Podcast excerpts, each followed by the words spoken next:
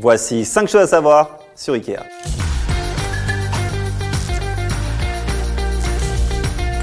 Premier truc, Ikea, ça veut dire quoi? Eh bien, c'est très simple, c'est l'acronyme du fondateur, du nom de sa ferme et du nom de sa région. Je t'explique. Alors attends, je prends des dents parce que c'est technique. Ikea égale Ingvar Kamprad Entarid Agunia. Désolé pour la prononciation. Et il a fondé ça à 17 ans. Toi, tu faisais quoi à 17 ans? Ikea. Les noms d'immeubles Ikea veulent vraiment dire quelque chose. Alors ok, pour toi et pour moi, c'est imprononçable. Mais pour certains, ça veut vraiment dire quelque chose. Et chaque catégorie de produit a son style. Par exemple, pour les lits, ce sont des lieux de Norvège. Pour les canapés, ce sont des noms de villes en Suède. Et pour les rideaux, ce sont tout simplement des prénoms féminins. Petit DVD sur mon canapé Freematon, tu vois. Ah, t'as le Freematon, toi Ah ouais, je voulais prendre le Villasou, mais figure-toi qu'il n'y a pas de méridienne. Ah, bah, s'il n'y a pas de méridienne, Ah, t'as bien fait, hein. Ah ouais.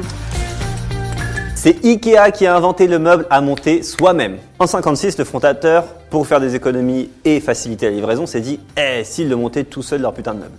Idée de génie, les gens ont adoré. Et voilà comment aujourd'hui tu te retrouves avec 18 clés laine qui traînent dans le bol de l'entrée.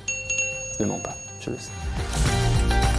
Ikea, c'est le spécialiste du magasin labyrinthe. C'est ce qu'on appelle l'effet Gruen, du nom de l'architecte qui l'a inventé. En fait, c'est faire exprès de construire un magasin pour désorienter l'acheteur et le faire consommer plus. Petit chiffre, 60% de ce que les gens achètent chez Ikea n'était pas sur leur liste de départ.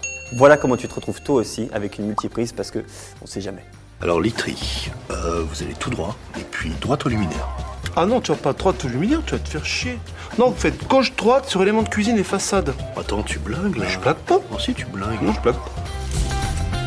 Et enfin, Ikea vend une bibliothèque Billy toutes les 10 secondes. Créée en 79, cette bibliothèque-là, la Billy, celle que tu vois partout, est la meilleure vente de l'histoire d'Ikea.